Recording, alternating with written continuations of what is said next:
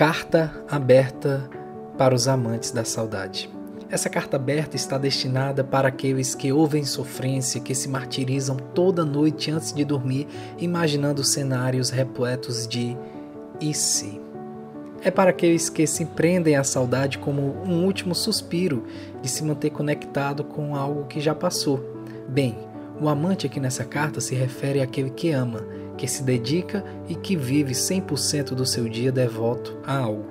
Amar a saudade é um relacionamento onde a reciprocidade existe, porém é bem dolorosa. Você se apega a ela como um último resquício de alguma coisa que talvez nem você saiba mais o que é. E como retorno, ela te dá várias lembranças boas que só vão te fazer se sentir mal.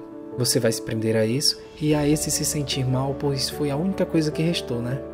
Ouvir músicas, sentir cheiros, visitar lugares, tentar encontros planejadamente ocasionais, tudo isso é você tentando matar a saudade. Porém, na verdade, é ela quem vai te matando. Amar a saudade só vai te fazer querer seguir onde já não existe caminho, nutrir esperanças em desejos que talvez não serão mais realizados como tu gostaria. Amar saudade vai te impedir de voltar a amar algo que não seja ela mesma, a própria saudade.